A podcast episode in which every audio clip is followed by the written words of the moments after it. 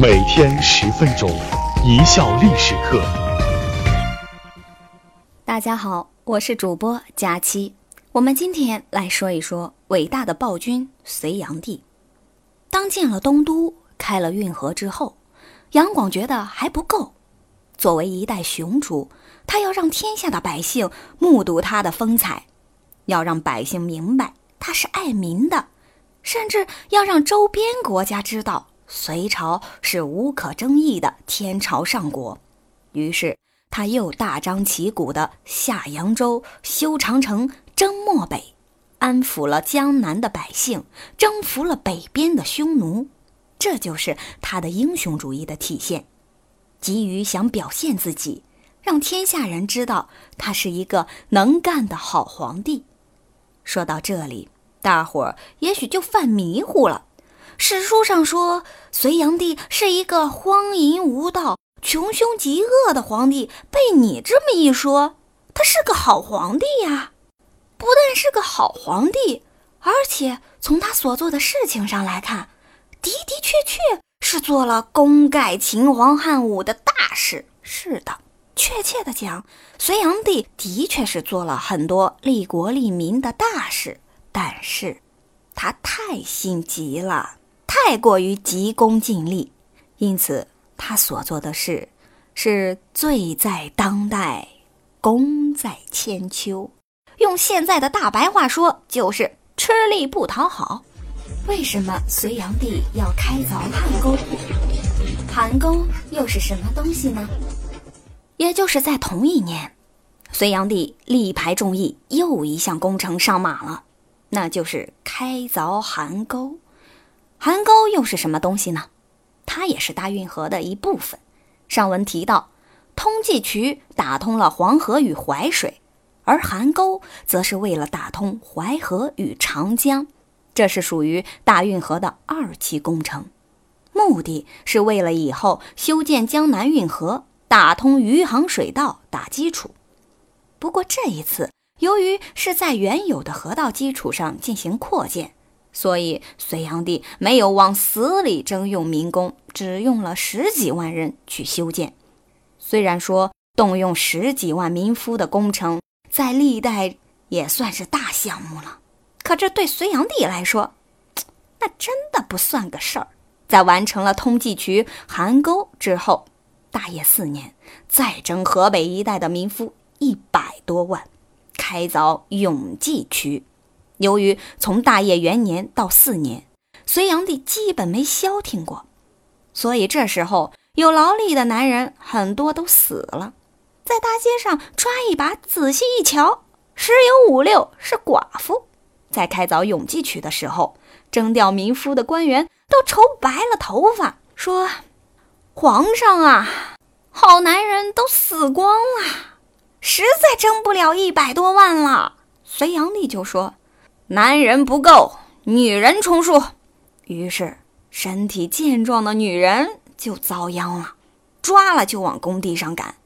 这些妇女朋友们一边走一边哭诉：“爹娘啊，你生女儿也就算了，干嘛要把我养的这么结实呀？”为什么隋炀帝要开凿永济渠？大运河的四期工程是叫什么呢？这是大运河的三期工程，是连接洛阳到北边的涿州的，就是现在的北京附近。其目的也很明确。那时候的北方边境经常有人来捣乱，擦枪走火的事时有发生。所谓兵马未动，粮草先行。粮草在战争中的作用举足轻重，而永济渠一旦打通。粮草就可以快速的通过水路从洛阳运送直达北方，这是事关国运的大事。同样，挖这一条永济渠又死了几十万人。一边是运土的车队，一边是运尸的车队，来来往往，络绎不绝。大运河的四期工程叫江南运河，主要是连接洛阳到余杭的水道。即今天的杭州、绍兴一带，大业六年，江南运河的工程上马了。这条河道全长三百多公里，与其他几段河道不同的是，江南运河的河道两岸筑有御道，上栽柳树，沿着河道修建了四十座离宫和数十座粮仓。如此做法的目的是：一来可以把江南的物资运输到中原，并在各粮仓存储；二来是为后来的下扬州做准备。就这样，一条人字形的以洛阳为中心。贯通南北的大运河建成了，其费时六年，动用民工五六百万，全长两千七百公里。它的建成，即便是放眼世界，也是绝无仅有的。因此，它是世界上最伟大的建筑之一，也是当时世界上最长的人工修筑的运河。隋朝大运河的存在，大大促进了我国南北经济的发展，是南北经济发展的大动脉。毫无疑问。这项工程是立于千秋万代的好工程，历朝历代在贬低隋炀帝的同时，实际上他们同时也在享受着隋炀帝带给他们的恩惠。运河修筑完成后，隋炀帝就开始要游幸江都了。这个举措跟上面的修运河一对应起来，让人觉得极不舒服。原来你这么大张旗鼓的修运河，是为了去江南旅游啊！所以，历代的笔记或小说对杨广的行为大贬特贬，说他下扬州是为了看琼花，是为了看江南的美女等等。如果是为了看美女，那么这动静确实是搞得太大了。然而，事情果真是如此吗？其实不是的。建东都、挖运河、下江都。这三件大事是联系在一起的，其目的只有一个，那就是为了大隋的江山稳定和繁荣。隋炀帝下江都的目的是为了安抚江南的百姓。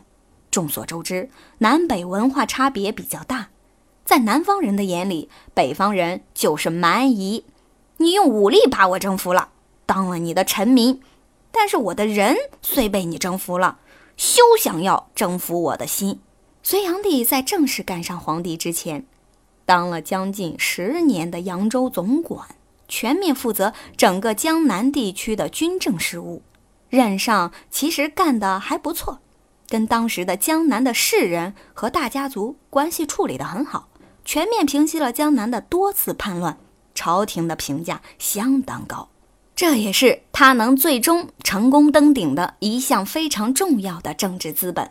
下江南，一方面是表示国家对江南的重视和安抚，当然还有一个重要的原因，就是隋炀帝太喜欢显摆了，颇有点志得意满、富贵还乡的架势。坏事儿就坏在这个显摆上。